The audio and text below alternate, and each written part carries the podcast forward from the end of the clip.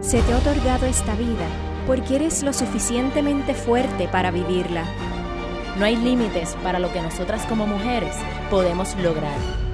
Tú tienes el poder. Adquiere el conocimiento para que siempre cargues con tu arma secreta.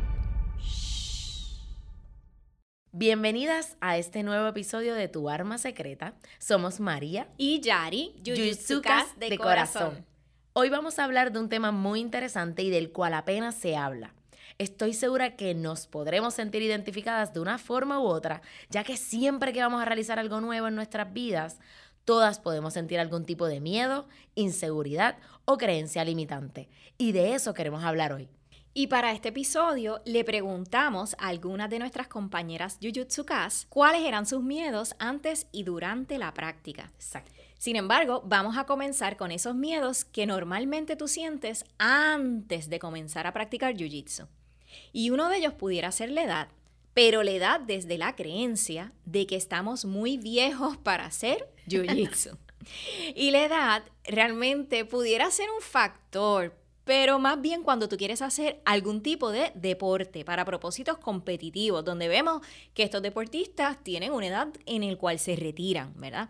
Pero para el jiu-jitsu, para la defensa personal, realmente esto puede ser una práctica para todos. Y un gran ejemplo de esto fue Helio Gracie quien practicó jiu-jitsu hasta 10 días antes de él fallecer. ¡Wow! Y él falleció a los 95 años, o sea que esto es una gran prueba de que el jiu-jitsu no tiene un límite de edad. Definitivo. Esto es para todos. Incluso yo pienso que el practicar jiu-jitsu nos puede ayudar ya entrando, ¿verdad? En, en, lo que es la edad, nos puede ayudar a mejorar la fortaleza de nuestro grip. Nos puede ayudar en la movilidad de nuestras caderas. También tener una mayor agilidad mental. Y física y hasta espiritual. Exacto.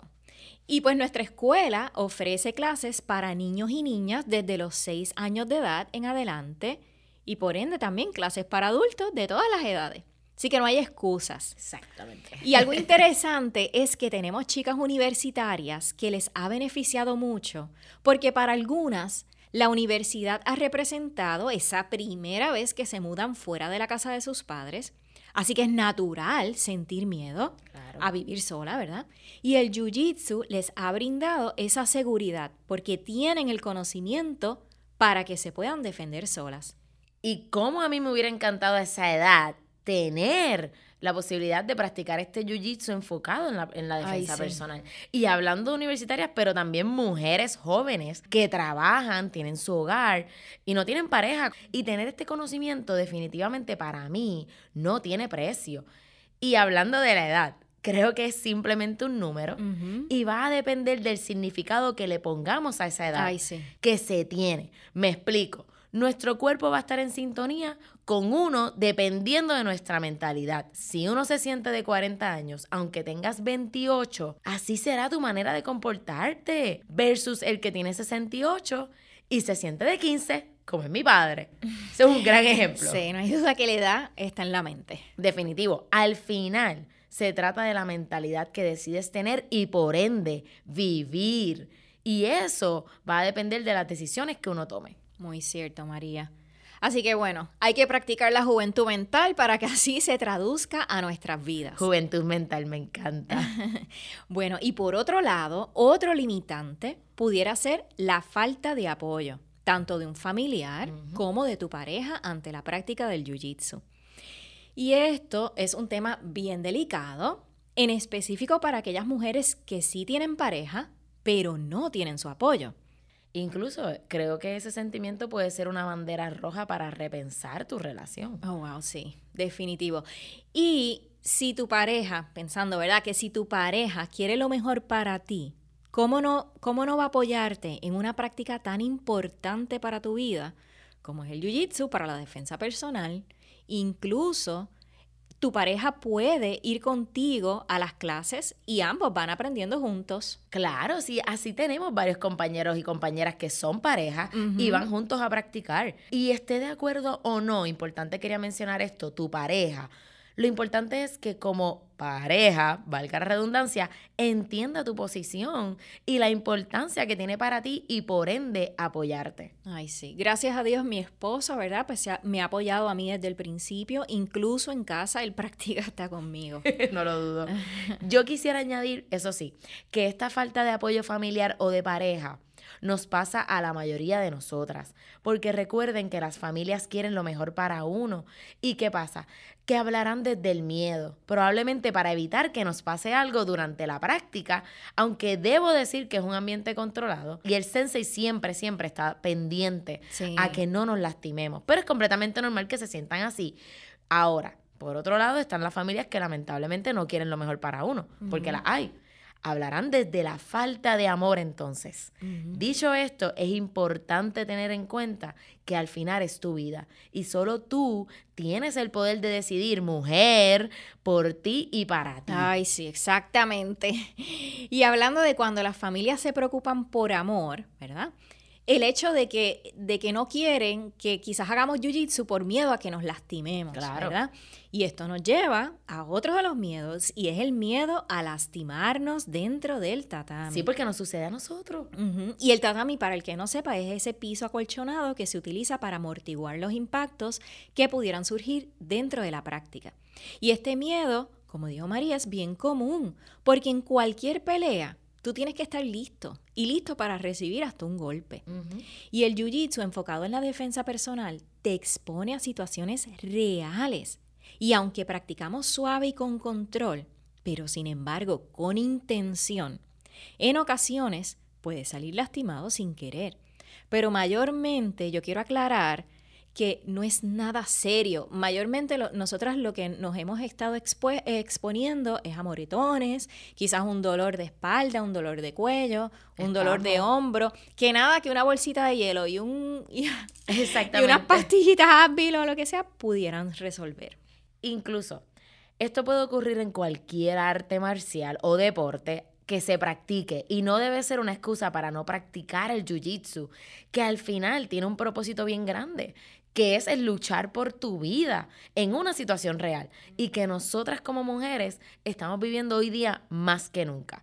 Tienes toda la razón, María. Y para mí, vale más la pena tener un pequeño moretón en una clase que no poder sobrevivir a un ataque en la vida real. Completamente de acuerdo. Y tú sabes que yo creo que la clave para resolver esto está en la comunicación entre los compañeros de práctica, entre los UKIs. Saber cómo van a fluir, quién va a ir primero, si quieren practicar un poco más fuerte, ¿verdad? Porque ya se sienten más avanzados en su proceso. Pero sin embargo, a mí personalmente me gusta ir más suave y marcado al principio hasta que la técnica me vaya saliendo a mí y a mi compañero. Y luego la vamos practicando con más intención. Igualmente, el poder escoger un uki de mayor rango o de experiencia, ¿verdad? Pues esto puede ayudar un poco a prevenir golpes. Claro, definitivo. A mí, fíjate, me gustaría añadir que el miedo a lastimarse es bien común, incluso al revés. Miedo a lastimar al otro. Ay, wow, sí en especial cuando uno es mujer. Y esto trabaja mucho en nuestra mente. Y lo he visto. Escucho mucho a las mujeres, y me incluyo, pidiendo perdón o disculpas dentro del tatami muchísimas veces dentro de la práctica, más de las que deberían de decirlo. Y para ser honesta, no tienen ni por qué decirlo. Ay, sí. Y yo, yo me pasa eso. No, a mí me ha pasado muchas veces. Y volvemos, no escucho a los hombres decirlo cada dos minutos. Y no es que ellos no se preocupen, están pendientes, pero es porque se entiende que estamos en una práctica y que ya las reglas están establecidas. Y como uno de los principios que se debe tener es el fudoshin, ese balance emocional, si hay alguien que no lo tiene, ah, bueno, entonces es asunto de esa persona en particular y debe trabajarlo para resolverlo. Pero volvemos a la comunicación, comunicación, comunicación, importante. Y esto es en todo momento para dejarle saber a tu Uki que debe trabajar con el manejo de sus emociones. Ahora bien, en cuanto al miedo a lastimarse, que es completamente normal, el miedo ha sido nuestro aliado desde que nacimos. Y es el que nos protege del peligro cuando éramos niñas y tocábamos una vela prendida, por ejemplo, y nos dolía. Y cuando volviéramos a verla ya no lo hacíamos, ¿verdad que no? Pues no obstante, tenemos un cerebro que evoluciona y es lo que nos hace la especie más inteligente. Por ende, si, vamos, si vas con la mentalidad de que no te lastimen o no quieres coger un golpe, es probable que suceda y no sepas manejarlo. Pero si vas como yo hago, y todos allí ya lo saben, es que cuando ando consciente que ese día que yo voy a ir a practicar, puedo salir lastimada sin querer, y ya esto me ha pasado muchas veces con hombres o con, o con mujeres, tengo siempre la mentalidad de que prefiero saber lo que se siente un golpe en un ambiente controlado y cómo voy a reaccionar no solamente físicamente hablando, sino emocional, versus afuera en la calle, donde no me van a tener pena ni cuidado alguno. Sí, y fíjate, eh, ese punto de, cómo uno reacciona emocionalmente, ¿verdad? Me trae eh, un recuerdo que tengo que a mí me pasó que una vez tuvimos un pequeño fuego en casa y realmente emocionalmente yo reaccioné tan mal porque yo no reaccioné. Te paralizaste. Me paralicé, yo no pensaba, yo era gritando fuego, fuego. Y yo tenía todas las herramientas para controlarlo. Yo tenía extintor, obviamente agua, toalla, o sea, tenía la forma de poderlo quizás manejar y mi emoción no me dejó. Yo estaba totalmente paralizada. Así que esto demuestra, ¿verdad? Este, que uno tiene que practicar mucho, especialmente situaciones de emergencia. Y para eso está el jiu-jitsu. Sí, definitivo, así mismo es. Y muchas pensarán, esta María es como masoquista. Más bien soy realista. Me obligo a estar en situaciones incómodas hasta sentirme cómoda en ellas. Y esto lo menciona mucho el sensei. Y eso es clave para cuando se presenta un altercado real. ¿Por qué? ¿Qué yo estoy pensando? Que quiero aprender a defenderme bien y que para eso, como todo en la vida, pues siempre hay un precio que pagar. Ahora, la pregunta es, ese precio me va a dar un conocimiento con un valor increíble, ¿sí? Ah, pues entonces vale la pena. Ay, sí. Ahora bien, existen otras creencias limitantes como el no creer que soy suficientemente fuerte o eh, que no tengo la habilidad para pelear porque soy muy pequeña, muy flaca o con sobrepeso. También lenta, yo soy una persona mayor, esto no es lo mío. O demasiado tiesa. Bueno, y así sucesivamente. Y les puedo confesar que el sentirme bien pequeña, bien petit, esa es mi inseguridad más grande y todavía yo batallo con eso. Todos los días que voy al tatami, batallo con eso. Pero la realidad es que el Jiu-Jitsu enfocado en la defensa personal fue desarrollado para que cualquier persona, no importa su tamaño, su estatura, su peso, pueda aplicar una técnica y que la misma sea efectiva. Exactamente. Y yo he ido aprendiendo, ¿verdad? En mi caso particular, que es importante que, que yo perfeccione esa técnica, porque la fuerza realmente yo no la voy a tener frente a ningún oponente. Por lo tanto, si yo domino bien la ejecución de la técnica y aprendo bien qué técnicas a mí personalmente me favorecen, pues esto me va a ir dando, ¿verdad? Esa ventaja frente a un oponente para yo poder defenderme. Sí, porque eso es lo interesante, el ser una persona más fuerte que uno nos ayuda y nos obliga de buena manera a ejecutar bien las técnicas. Exacto, exacto. Y esto, y esto no significa que yo necesariamente le voy a ganar al oponente. Posiblemente el yo aplicar bien mis técnicas y yo saber defenderme, lo que me va a ayudar es a ganar más un tiempito extra. Y ese tiempito extra puede representar que, vengan a mi rescate.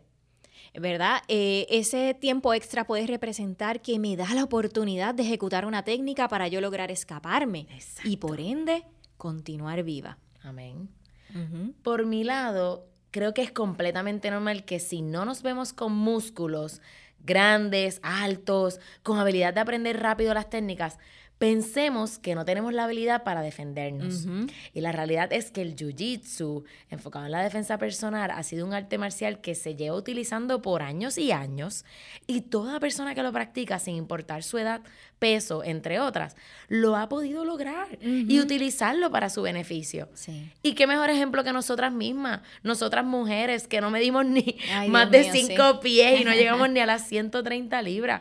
Y, hemos visto el cambio. Sí, y que se ha convertido en parte de nuestra esencia realmente. Exactamente, y, nos ha brindado seguridad, conocimiento y ya, como dice Yari, se ha vuelto nuestro diario vivir. Así que por eso recuerden que su mentalidad es todo para llevar a cabo lo que se quiere lograr. Exacto, María. Y añado que el Jiu-Jitsu pues no es a base de fuerza, incluso se le conoce como el arte suave o gentil, porque utiliza técnicas precisas y, y, de palanca para controlar al oponente. El Jiu-Jitsu nos enseña a ser pacientes, y también relajadas. Oye, a deshacernos del ego y comprender que la ventaja más grande del jiu-jitsu está en saber fluir. Ay, sí. Definitivo. Y la mayoría realmente desconoce que el jiu-jitsu es un arte suave. Así mismo es. Y puede intimidarte. Lo cual nos lleva a hablar de la inseguridad más grande que siente la mayoría de las mujeres antes de comenzar la práctica y tiene que ver con ese miedo o esa inseguridad a las posiciones de la práctica del jiu-jitsu. En otras palabras, ese contacto físico que hay que tener con nuestro compañero cuando vamos a realizar las técnicas. Y sinceramente, para mí esto fue uno de los miedos y las inseguridades que yo tuve al principio y que me hacía pensarlo dos veces, me intimidaba mucho las posiciones en el piso con una persona tan pegada. a la otra, especialmente una persona desconocida para mí. Y cuando, cuando comencé la práctica, esto era algo que nuestro sensei me recalcaba todo el tiempo. ¿Por qué? Porque aún yo estando, María, en esa posición de mount, que es la posición considerada la de mayor dominio o ventaja, yo me despegaba. no lo dudo. Yo me despegaba. Y, y yo creo que es un reflejo. Y también eso es un reflejo natural. Sí. porque tú no estás acostumbrado a pegarte tanto a otra persona. Ay, sí. Y, tampoco pegarte a un oponente que puede ser peligroso, ¿verdad? Sino al contrario, eh, uno tiende a despegarse de eso o alejarse de eso. Y, y esto es una de las primeras lecciones que vamos aprendiendo, ¿verdad? Que mientras más pegado se está de tu oponente, menor es el daño que el oponente puede ejercer en ti. Sí, sí, porque puedes utilizar todo tu peso para inmovilizarlo, quitarle fuerza y hasta cansarlo. Exacto. Y yo sé que suena irónico, ya que siempre nos enseñaron a huir y correr del peligro. Y es lo que siempre debemos hacer, tanto evitarlo como alejarnos. Y es lo que siempre nos dice Mendy, nuestro sensei, ahora.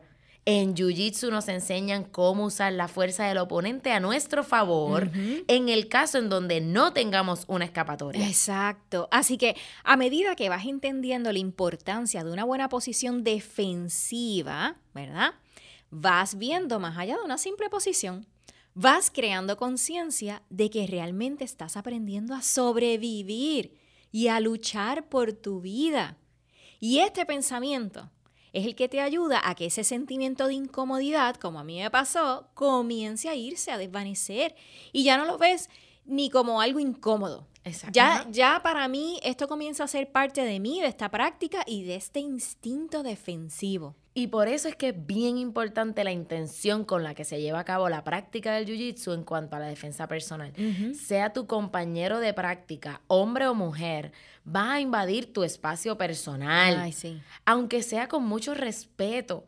Aún así, ya esto puede ser una limitación y permitir que el miedo, la incomodidad e inseguridad te lleve a no practicarlo, ya que los miedos que uno puede tener en cuanto a las posiciones en Jiu-Jitsu son infinitas. Sí. Debido a que todo depende de quién eres.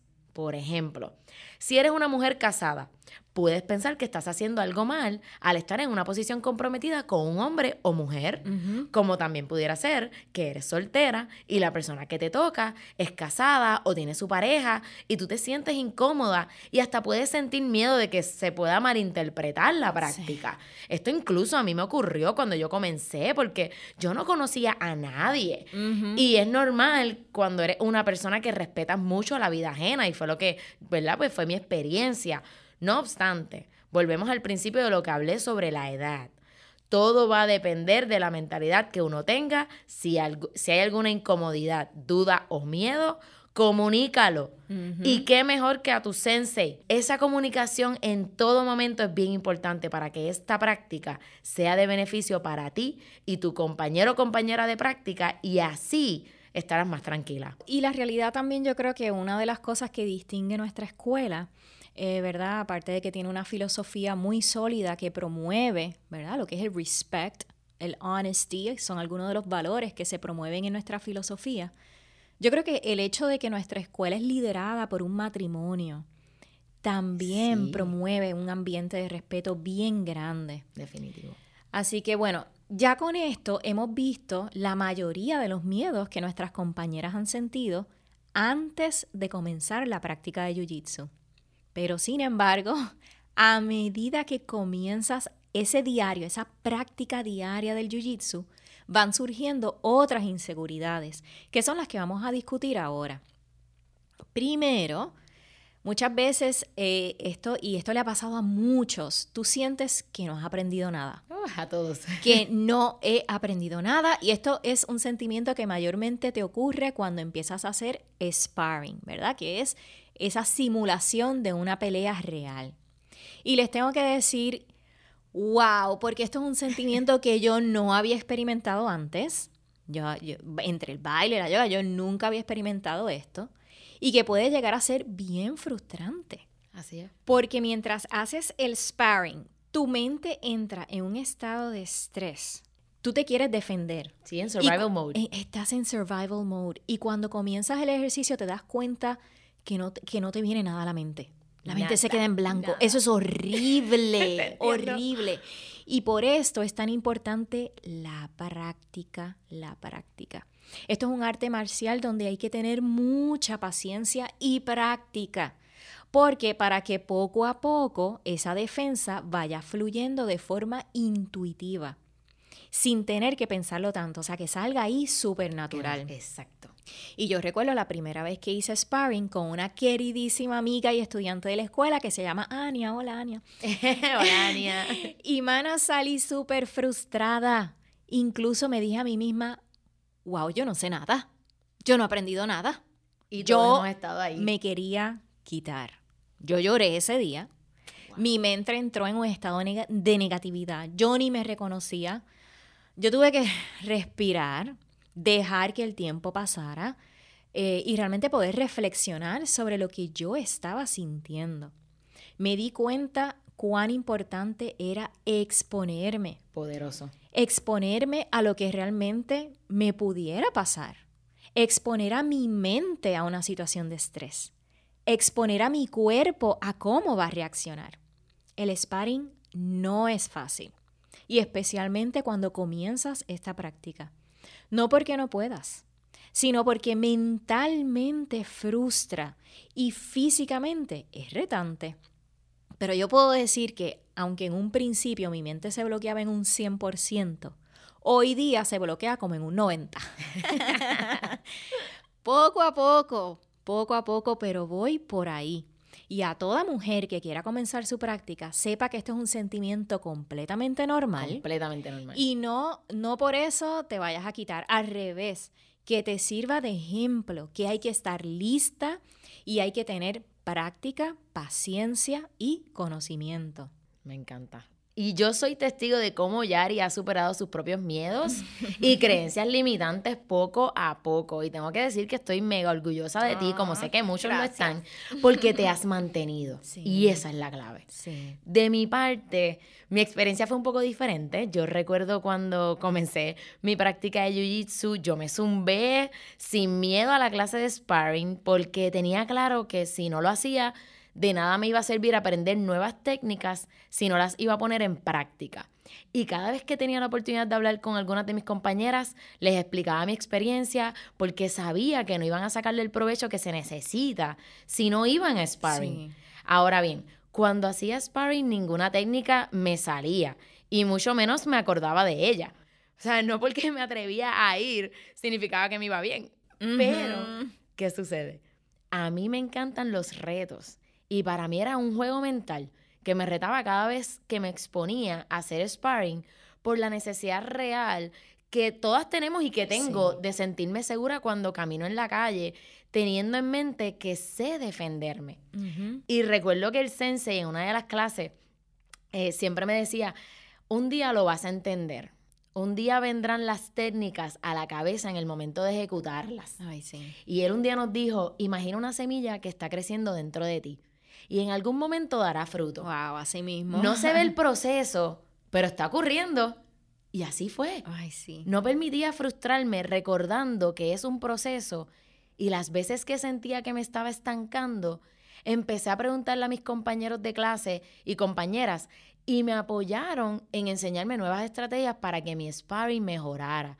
Y ese apoyo a mí me ayudó muchísimo a continuar mejorando. Y otra cosa es atreverse a practicar técnicas que no solemos hacer. Y así tu experiencia durante el sparring es totalmente diferente para bien. Pero es bien importante que aprendas bien las técnicas y una vez dominas una o dos, entonces comienzas con una tercera y así sucesivamente. Como dice el maestro, que me encanta esta frase, slow is smooth Smooth is fast. Ay, sí. A mí también me encanta y la aplico hasta para mi diario vivir, de ¿Qué, ¿Qué? Ay, Dios mío. Bueno, y con esto vamos a hablar de la inseguridad de creer que le dañamos la práctica a nuestro Uki. Ya sea porque es un cinturón mayor que nosotros o porque seamos de diferentes tamaños. Una persona más grande o con una bien bajita o una bien flaquita, con una persona más llena, ¿verdad? Eh, y esto a mí me pasa mucho, sinceramente, me pasa mucho porque, y, me pasa por lo de que soy bien chiquitita. No tanto de que yo, de que quizás no tenga el conocimiento, porque sí me he dado cuenta del beneficio tan grande que es practicar con un cinturón que, sabe más que uno, porque realmente te, te enseña muchísimo. O con alguien más alto o más pesado, porque tienes que ejecutar bien la técnica. para que entonces salga. Definitivo. Y a mí, pues, es, esa inseguridad me, pasa mucho. Yo siento que una persona más grande que yo, pues no va a poder ejercer, ¿verdad? La, la técnica con toda la intención que merece, porque yo soy chiquita. Y eso es importante mencionar que es una creencia limitante de uno. Sentir que le está dañando la práctica a alguien que es más avanzado que uno o porque uno es más chiquito o más flaquito. Y sé que varias se sienten así o se han sentido así. Y quiero aclarar que en Jiu-Jitsu uno está para aprender, pero también para enseñar y enseñando hasta se aprende más. Ay, sí. Porque te das cuenta que sabes más de lo que piensas y tú misma estás practicando y realizando todo lo que estás enseñando. Definitivo, y así me he sentido. Yo muchas veces, y eso causa que te cohibas y no aprendas movimientos nuevos y entender mejor la práctica. Realmente te autosaboteas en otras palabras. Completamente de acuerdo. Y así que mujeres ya saben, trabajen con esas creencias limitantes y comuníquenlo de ser necesario para que la práctica de ustedes no se vea afectada. Igualmente, para un cinturón blanco, estar con un cinturón mayor realmente es una autopista, porque logras avanzar en tu proceso de aprendizaje muchísimo más. Tienes prácticamente un maestro privado ahí dándote consejos justo en el momento que estás realizando tus técnicas. Así que anímate a practicar con personas de cinturón mayor y viceversa, y, no, y de todos los tamaños. No permitas que tu mente te detenga. Así mismo es. Incluso le servimos al del cinturón más alto para ver si está por buen camino. De mi parte, siempre he creído en ayudar al otro y preocuparme porque progrese, ya que en un momento dado yo estuve ahí, en donde no tenía el conocimiento y a la vez nos ayuda a crecer como grupo. Sin embargo, muchos se pueden sentir así debido a que no les gusta sentirse una carga para el otro. Y en Jiu-Jitsu la mentalidad no debe ser egoísta. Sí. sí debes de preocuparte porque aprendas y mejores tú, pero también que tu Uki te apoye. Pero no siempre vas a aprender de alguien que sepa más que tú.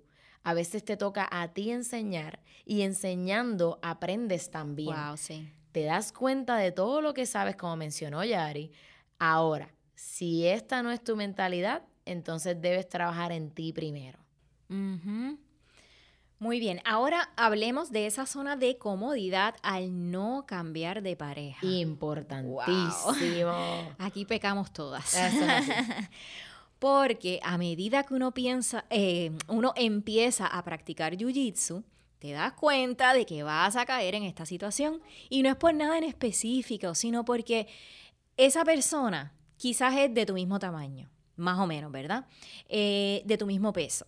Y la realidad es que, pues esto facilita el aprendizaje, pero nuevamente, ¿queremos algo fácil o queremos algo real? Pues para que se sienta real, la clave es poder exponernos a todas las personas que, que puedas, para que veas que realizando la misma defensa se puede sentir diferente, incluso en ocasiones hay que modificar y a mí me pasa. Incluso yo tengo que hacer muchas modificaciones para que las técnicas me funcionen cuando estoy con personas mucho más altas que yo. Así mismo es, y esto me encanta, estoy completamente de acuerdo contigo, Yari, y más que en mi caso, yo voy dos veces al día muchas veces. So, las personas que van son diferentes, sí. los de por la mañana o por la tarde. Y yo sí me he tenido que exponer a muchos y yo siento que son dos clases diferentes. Wow, qué Yo puedo coger la clase de por la mañana contigo, Yari, que más o menos somos de la misma estatura, y puedo después por la tarde con un hombre más alto y la clase fue otra cosa. Exacto. Y ahí es que yo me daba cuenta que mi consejo en este caso sería exponte, exponte, exponte. Con todo el mundo de todos los tamaños, edades, pesos, género. Es como único, vas a mejorar al 100%. Sí. No con todo el mundo puedes hacer la misma técnica y para eso está el Jiu-Jitsu, para que puedas saber con quién puedes ejecutar X o Y técnica y sea efectiva para tu defensa personal. Exactamente. Ahora bien, otra inseguridad y creencia limitante es cuando no te salen las, técnicas de la primera y te dices a ti mismo, ay, el jiu-jitsu no es para mí. y esto va a depender grandemente realmente de tu empeño, de la intención, de prestar atención a los detalles, preguntar, exponerte y practicar. Dentro de nuestro currículo, eh, ¿verdad? De lo que es Fighting Foundations, ese currículo tiene 27 clases en total. Y cada clase, en cada clase, uno aprende de 3 a 4 técnicas de defensa. Así que cuando tú vienes a ver, tú estás tratando de aprender 108 defensas en un, en un currículo, ¿verdad? Así que en el aprendizaje de la defensa personal no hay un expreso. Es un proceso largo y de autodeterminación. Me encanta cuando ya vas a la segunda ronda, ¿verdad? Y es cuando tú empiezas a sentir que las técnicas pues ya te salen un poquito mejor, vas entonces entendiendo otros detalles y comienzas a internalizarlo. Y hasta los, los detalles que no vimos en la primera. Sí. Y así poco a poco mejorándolos. Exactamente. Y verás que no importa el nivel donde tú estés, todos los días aprendes algo nuevo, ya sea un pequeño detalle que hace que vayas perfeccionando las técnicas. Yo pienso que toda mujer debe exponerse a la defensa personal, aunque piense que este arte marcial no es para ella. Jamás hubiese yo pensado en, este, en hacer este tipo de arte marcial. Yo me considero, mira, una mujer súper femenina. Me gusta vestirme súper linda, hacerme el pelo, la uña, y yo jamás hubiese pensado estar en este tipo de práctica. Al principio me costó acostumbrarme realmente a las posiciones, a los agarres, los movimientos, ¿verdad? De las piernas, esas rodadas para atrás, ese back roll no me salía, muchas cosas. Y hoy día yo me siento que todo me va saliendo un poquito mejor. Tengo más seguridad en mí y eso, eso es lo que vale. Yo prefiero tener el conocimiento y no tenerlo que utilizar a yo verme en una situación de emergencia o de peligro y no saber qué voy a hacer.